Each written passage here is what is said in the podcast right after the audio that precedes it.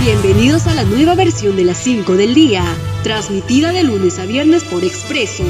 Mi nombre es Cintia Marchán y estas son las 5 noticias más destacadas del día. Segunda ola del COVID-19 podría causar hasta 19.000 muertes, según el Ministerio de Salud.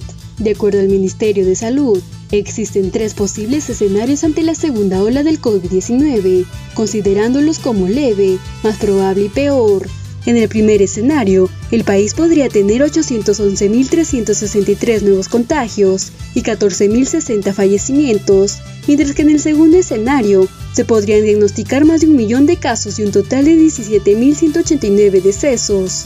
En el peor de los escenarios, los infectados subirían a 2.434.089, mientras que los muertos serían 19.785. Comisión de Educación aprobó el proyecto de ley para incrementar CTS a profesores.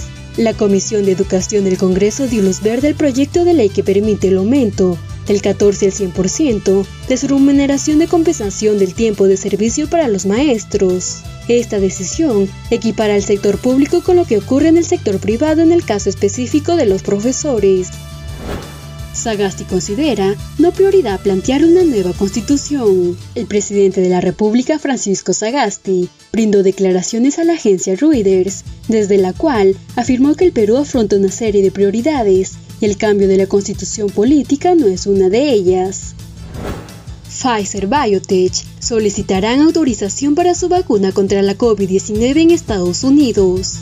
La alianza farmacéutica estadounidense Pfizer y la compañía alemana Biotech confirmaron que presentarán este viernes ante la Administración de Alimentos y Medicamentos una solicitud de autorización para comercializar su vacuna contra la COVID-19, convirtiéndose así en los primeros fabricantes en hacerlo en Estados Unidos. Universidad de Oxford asegura que infectados con COVID-19 tienen inmunidad durante al menos seis meses.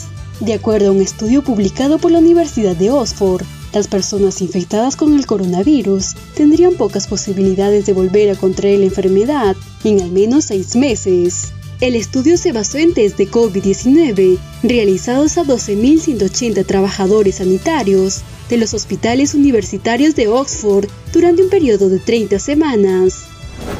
Estas fueron las 5 del día. Nos encontramos en una próxima edición.